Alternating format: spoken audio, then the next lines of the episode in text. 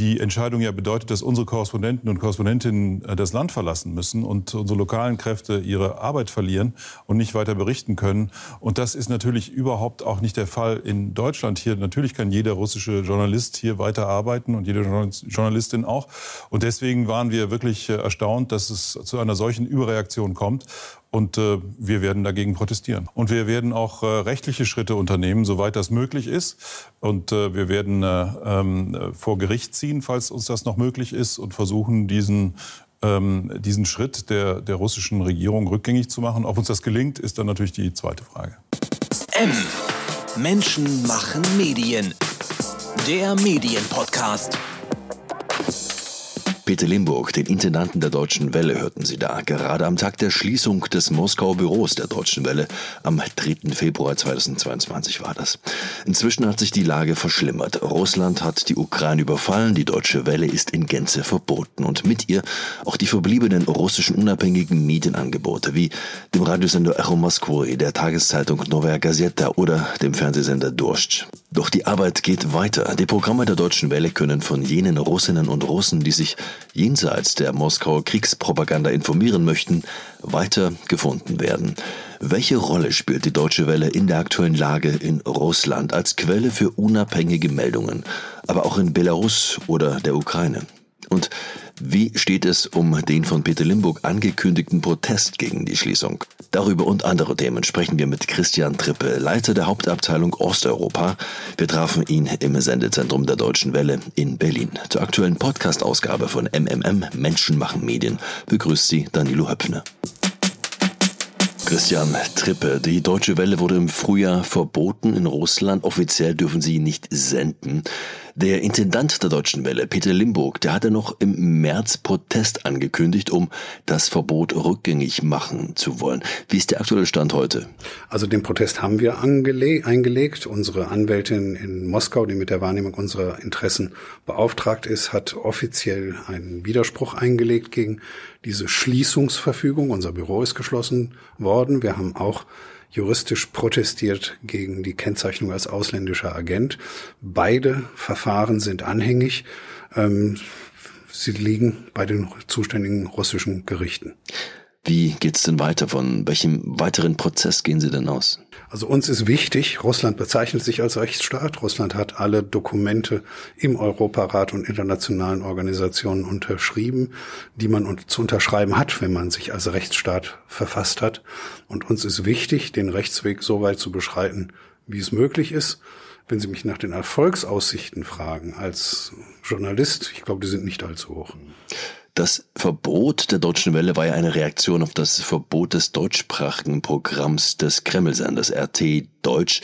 Nun ist ja jedem klar, der beides mal gesehen hat, worin der Unterschied zwischen RT und der Deutschen Welle besteht. Dennoch aus russischer Logik war das doch irgendwie abzusehen. Dieses Spiel wie du mir, so ich dir. Über 100 Medien wurden in Russland zu ausländischen Agenten erklärt. Der Prozess ging über Jahre.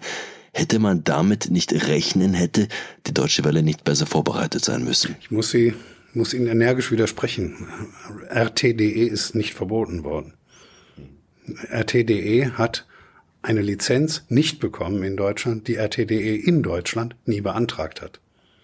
Ähm, das haben wir alles sehr genau verfolgt, dieses Spiel, das RTDE, RT Deutsch mit den deutschen Behörden, mit europäischen Behörden gespielt hat, um eine Zulassung, eine Frequenz für ein Vollprogramm.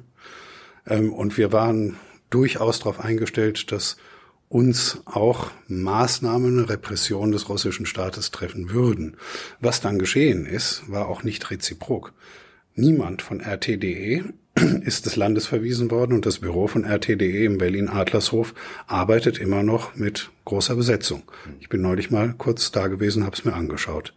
Ähm, wir mussten auf Grundlage einer Pressekonferenz der Sprecherin des russischen Außenamtes unser Büro binnen 36 Stunden schließen, unsere Akkreditierungen zurückgeben, haben danach alle Lizenzen verloren und alle Partner, die wir in der Russischen Föderation hatten, technische Partner, Partner, die für uns Adaptionsarbeiten und ähnliches gemacht haben, haben uns die Verträge gekündigt und wir mussten das gesamte Studio abwickeln.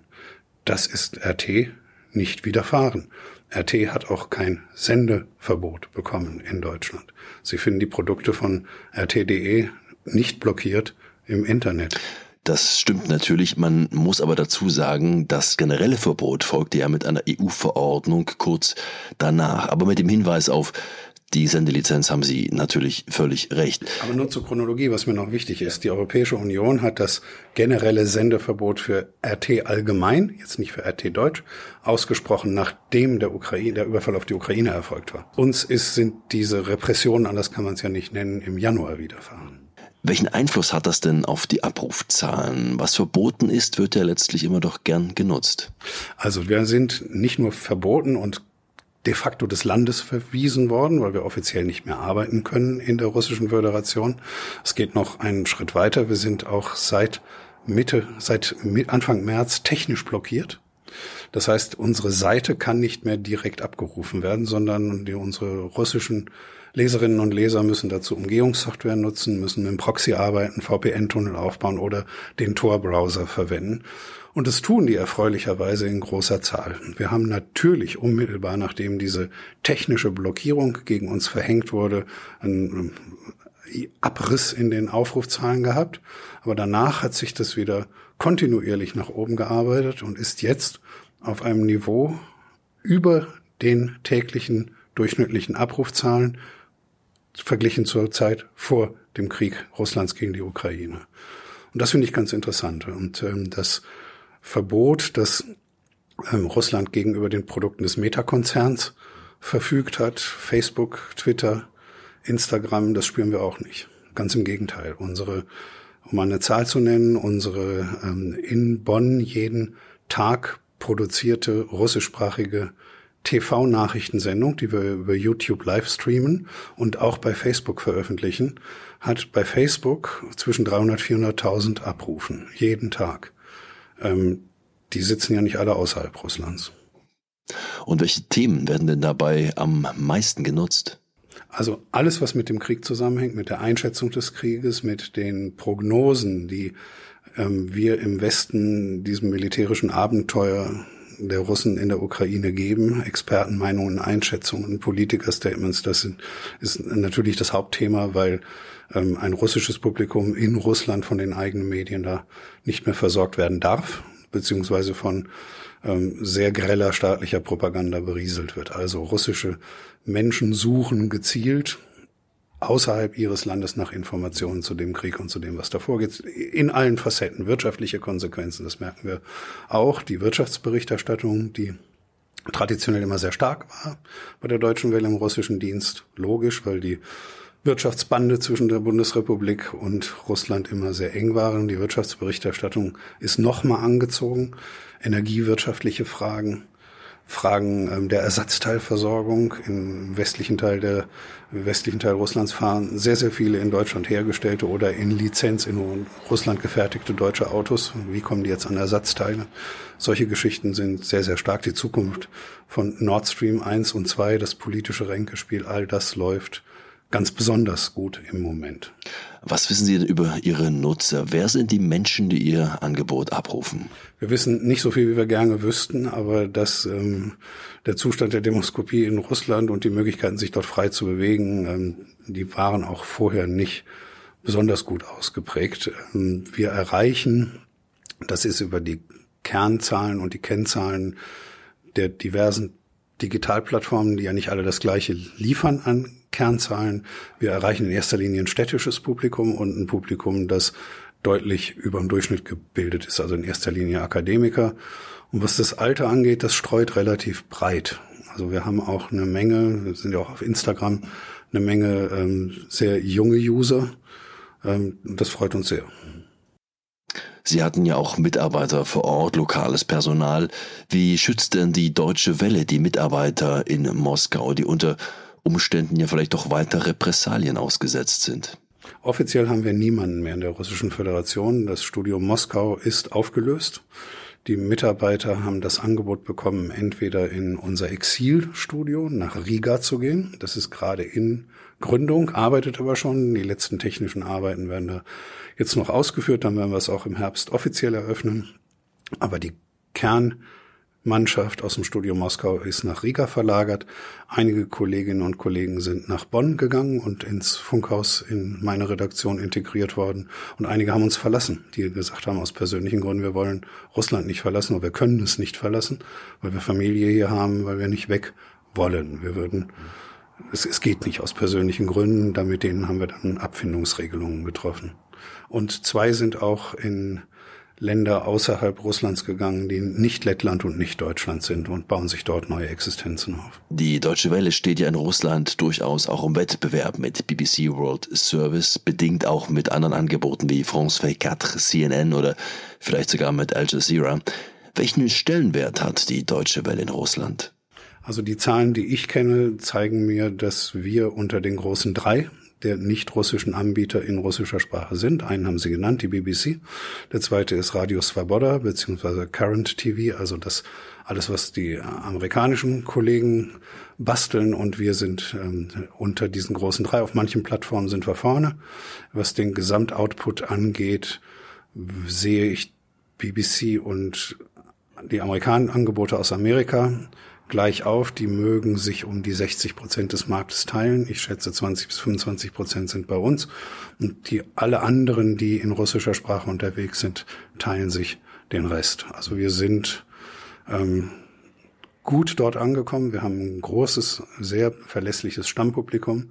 Das wissen wir auch. Wir haben eine, einen, einen Zuschauer, Zuschauerinnen, Leser, Stamm, den, mit dem wir auch interagieren und über den wir ein bisschen mehr wissen als ähm, nur, wo sie wohnen und wo sie sind.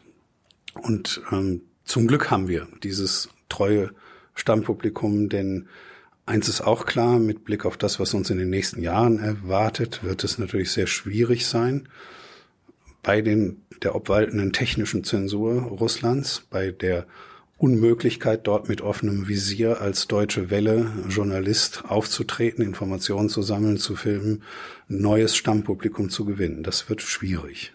Das wissen wir und darauf stellen wir uns auch ganz behutsam ein, denn natürlich darf niemand, der für uns arbeitet und der für uns Interviews führt oder filmt, fotografiert, einer Gefährdung ausgesetzt werden.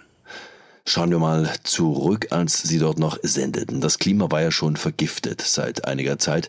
Als Sie und Ihre Kollegen dort tätig waren, wie war das? Haben Sie von Politikern überhaupt noch Interviewtermine bekommen? Gab es da noch seriöse Gespräche oder gab es sogar vielleicht Aggression auf der Straße, wenn Sie dort als westlicher Reporter kenntlich waren? Also Angriff auf der Straße gab es nicht. Ein Kollege von mir vom russischen Programm ist mal für ein paar Stunden festgenommen worden, als er von einer Protestkundgebung auf dem Pushkin-Platz berichtet hat. Das war vor einem Jahr, eineinviertel Jahren. Ähm, da ging es um die Internetzensur und die immer sich anschärfende Internetgesetzgebung. Ähm, klassische Repressionen haben wir da gar nicht erfahren. Wir hatten noch Zugang zu den Ministerien, wir waren überall akkreditiert. Ähm, nur der Ton uns gegenüber war natürlich schon rauer. Das ist richtig. Insofern hat uns das zwar getroffen, dass wir das Land verlassen mussten und dort unter sehr unschönen Umständen auch rausgeschmissen wurden, aber wir waren nicht völlig überrascht. Zumal ähm, die Kolleginnen und Kollegen, die ja Partner, aber auch Konkurrenten sind, des amerikanischen Anbieters Radius Svoboda ähnliches ja schon erfahren hatten und mit denen waren wir im Austausch. Die US-Kollegen waren früher schon als ausländische Agenten gelistet worden und mussten mit all den Nachteilen arbeiten und zu arbeiten versuchen, klarkommen, die das bedeutet. Das ist ein, zieht einen ganzen Rattenschwatz rechtlicher Konsequenzen hinter sich her, die ähm, unterm Strich bedeuten, dass russische Staatsbürger, die für einen ausländischen Agenten arbeiten, eben keinen Zugang mehr zu Institutionen, zu Informationen, zu Interviewpartnern haben. Oft, weil die Interviewpartner sagen, Moment, Sie sind doch ausländischer Agent, ähm, das ist mir zu heiß, das mache ich nicht. Wir wurden ja erst ausländischer Agent, nachdem wir rausgeflogen waren, nachdem wir schon das Land verlassen hatten. Und insofern ähm, ist, war uns das erspart geblieben, dieses langsame Dahinsiechen. Ähm, wir hatten bis zum Rauswurf sehr viele Interviewpartner. Wir haben ja auch unsere in Moskau erzeugten Programmanteile kontinuierlich von Halbjahr zu Halbjahr ausgeweitet, weil Moskau nun mal auch ein spannender Ort ist, um Interviews zu führen und ähm, politische Gespräche einzusammeln. Wir sprechen hier natürlich über Russland, aber vielleicht kurzer Blick nach Westen. Wie ist denn die Lage der deutschen Welle in Belarus? Belarus haben wir, sind wir nicht nur ausländischer Agent, sondern als terroristische Organisation von Staatswegen gebrandmarkt. Das hat die dramatische Konsequenz, dass die belarussischen Kolleginnen und Kollegen nicht mehr nach Hause fahren können. Die treffen ihre Familien jetzt auf neutralem Grund. Das heißt, ihre Angehörigen und Freunde müssen aus Belarus raus in ein EU-Land oder die Türkei zum Beispiel reisen, um dort mit ihren Angehörigen, die für uns arbeiten, zusammenzutreffen. Ähm, alle freien Mitarbeiter bis auf zwei haben das Land verlassen, sind ins Exil gegangen. Ähm, das ist eben wie im Brennglas und in einer viel kleineren Struktur ein auch noch viel größeres menschliches Drama als das, was die russischen Kolleginnen und Kollegen jetzt erleiden. Für die ist es auch schwierig, durch den Krieg und, und ähm, die, das Kappen so vieler Verbindungen, so vieler Verkehrswege, so vieler Zugänge, ähm, ist ein Austausch mit Russland ein normaler, ja im Moment kaum noch möglich, nur erschwert möglich, aber er ist möglich, auch für diejenigen, die für die Deutsche Welle in Deutschland arbeiten. Für Belarusen gilt das schon nicht mehr. Sie bieten Nachrichten in über 30 Sprachen. Mir ist aufgefallen, darunter auch viele kleine Sprachen wie Mazedonisch oder Bosnisch und sogar Sprachen der Europäischen Union wie Kroatisch sind dort vertreten. Dort herrscht immerhin Demokratie. Auf Weißrussisch bieten Sie keine Inhalte. Woran mangelt's? Das ist eine Entscheidung, mit der wir gerungen haben. Und wir haben natürlich uns den, den Markt angeschaut, auch der Anbieter von außen. Ähm, es sind die Amerikaner, die Belarus-Programme anbieten, seit Mitte der 50er Jahre. Die BBC hat es bewusst nicht gemacht, so wie wir es auch bewusst nicht gemacht haben. Im Gegensatz zum ukrainischen, das bei uns eine voll ausgebildete Redaktion ist, die seit vielen, vielen Jahren in ukrainischer Sprache sendet und schreibt. Warum nicht in Belarus? In der Ukraine ist das Russische in vielen Landesteilen nicht nur im Westen, wie immer gemeinhin gesagt wird, seit Jahren schon nicht mehr die Sprache des, der Wahl, nicht mehr die Sprache des Alltags, auch nicht mehr die Familiensprache. Das war über die Generationen eine Verwaltungssprache, die aber in den letzten 30 Jahren keine Verwaltungssprache mehr ist. Das heißt, um bestimmte Menschen und Gegenden in der Ukraine zu erreichen, mussten wir auch auf das Ukrainische setzen. In Belarus ist es anders. Dort hat die russische Sprache, das Hochrussische, das russische Russisch, ähm, einen ganz anderen Stellenwert und es hat vor allem überhaupt keine Form der Stigmatisierung. Selbst nationalistische belarussische Kreise benutzen problemlos und vorbehaltlos das Russische. Warum sollten wir dann einen belarussischen Sprachdienst aufbauen? Wir haben in unserem YouTube-Channel DW Belarus, da lassen wir belarussische Vertonungen zu. Da haben wir auch, äh, wenn zum Beispiel auf der O-Ton-Ebene ähm, jemand Belarus antwortet auf eine ihm russisch gestellte Frage, das wird nicht übersetzt, nicht untertitelt. Also wir haben so ein bisschen Belarus im Programm.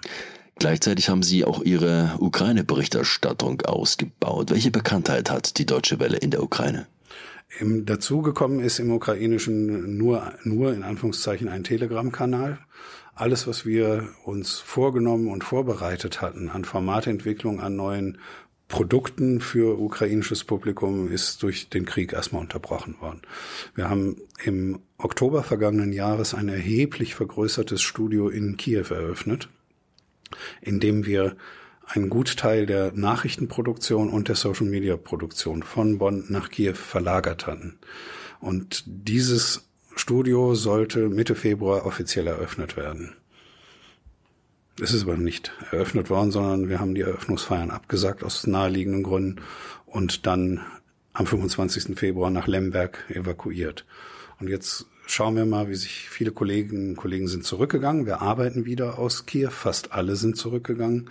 Und jetzt schauen wir mal, wie sich das entwickelt und wann wir dann mit den neuen Angeboten in ukrainischer Sprache sinnvoll um die Ecke biegen können. Ist eine vergleichbare Marktsituation wie in Russland. Es gibt drei Anbieter von außen, die eine Rolle spielen und einer davon ist die Deutsche Welle. Die anderen beiden kommen aus Großbritannien und den USA. Zum Schluss müssen wir uns vielleicht noch mal eine Schwachstelle anschauen, denn anders als viele andere internationale Rundfunkanstalten hat sich die Deutsche Welle früh entschieden, auf Radiosendungen ganz zu verzichten. BBC, Radio France International, Voice of America, Sie alle, auch die Kollegen in Prag, Warschau, Bratislava, sie bieten Hörfunkprogramme in russischer Sprache. Bei der BBC spricht man aktuell sogar von einer Reaktivierung der Mittel- und Kurzwellen, um von Europa aus nach Russland zu gelangen. Hörfunk, all das gibt es bei der Deutschen Welle nicht mehr. Alles, was geblieben ist, ist ein Podcast, den die Deutsche Welle aber erst jetzt mit äh, der aktuellen Lage wieder ins Leben gerufen hat. War es nicht ein grundsätzlicher Fehler der Deutschen Welle, schon so früh so radikal auf das Medium Hörfunk zu verzichten, mit dem man doch so leicht und so effizient die Menschen erreichen kann? Also als die Entscheidung gefallen ist, keinen Hörfunk mehr anzubieten, war die Entscheidung sicherlich richtig. Wir haben uns ähm, schon vor dem Krieg auch nochmal mit der Kurzwelle beschäftigt und sind zu der Entscheidung gekommen, dass eine Reaktivierung der Kurzwelle in der jetzigen Situation überhaupt keinen Sinn macht, weil schlicht und simpel die Endgeräte nicht mehr da sind. Und wenn Sie mit den Anbietern von Kurzwellendiensten in russischer Sprache reden, dann sagen die Ihnen das auch, dass das nicht messbar ist, dass es keinen Markterfolg hat. Wir haben uns entschieden, jetzt nicht nur, das war eine parallele Entwicklung. Wir haben den Podcast geplant und vorbereitet. Und dann kam das Angebot, dass wir eine Mittelwellenfrequenz für den europäischen, im westlichen Teil Russlands ähm, anmieten könnten. Und das haben wir gemacht. Das hätten wir auch gemacht, wenn wir den Podcast nicht entwickelt hätten. Und ähm, diese Mittelwelle bespielen wir seit ein paar Wochen. Ähm, zu früh zu sagen, wie das ankommt. Bei der Mittelwelle anders bei der Kurz, als bei der Kurzwelle. Das gemeine Autoradio kann auch Mittelwelle. Und im westlichen Teil Russlands, im europäischen Teil, fahren die Leute gerne mit dem Auto abends auf die Datsche raus aus den Städten, gerade im Sommer. Und das gucken wir uns jetzt mal an, ob wir mit dieser Mittelwelle, die 21 Uhr bis 21.30 Uhr Moskauer Ortszeit von uns bespielt wird. Das ist eine sehr gute Zeit für den Sommer, für, um dieses Publikum, das ich gerade beschrieben habe, zu erreichen. Das gucken wir uns mal an, wie, wie das aufgeht und ähm, ob wir da sowas wie ein Echo kriegen. Nur da gilt auch, wie bei allem anderen, was wir tun, wir können ja jetzt nicht mal eben eine Marktforschung beauftragen und ähm, die bitten herauszufinden, ob unsere Mittelwelle bei den Verbrauchern ankommt.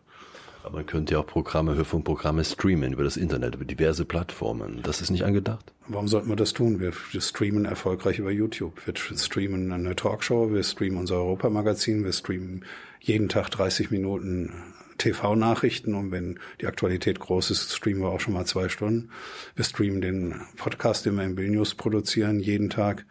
Das ist, äh, da muss ich nicht noch ein Audio-Only-Produkt für Streaming anbieten. Podcast-Produktionen sind ja gerade sehr beliebt bei den Radiosendern, auch bei den Auslandsdiensten. Ist da noch mehr geplant bei der Deutschen Welle? Wir haben noch einen Podcast auch ähm, ausgespielt, der nennt sich Geofaktor. Und anders als die tägliche, locker präsentierte Zeitfunksendung DW Novos die Show aus Vilnius wird dieser Podcast, den wir in Bonn herstellen, sehr traditionelle Themen der Außen- und Sicherheitspolitik, der harten Außenpolitik bearbeiten. Also die großen Themen, die sich in Europa stellen. Nicht nur in der Ukraine, nicht nur durch den Krieg, sondern generell. Ähm, den produzieren wir im Augenblick noch im 14-Tages-Rhythmus. Aber da gibt es durchaus Pläne, den häufiger erscheinen zu lassen und den auch auszubauen. Also wenn Sie den Eindruck haben, dass wir so gar nicht unterwegs sind in der Podcast-Welt, dem muss ich widersprechen.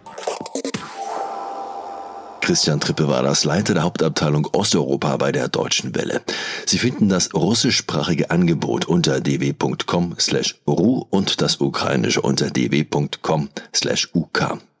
Zum Schluss sei noch eine ganz aktuelle Zahl genannt. Auch der neue Podcast, über den wir gerade sprachen, wird offenbar trotz aller Hürden gefunden. Die Novo ist die Show der Deutschen Welle, wird allein bei YouTube im Durchschnitt um die 100.000 Mal abgerufen. Der Höchstwert der besten Sendung lag bei 150.000 und da sind all die anderen Plattformen noch gar nicht mit dabei.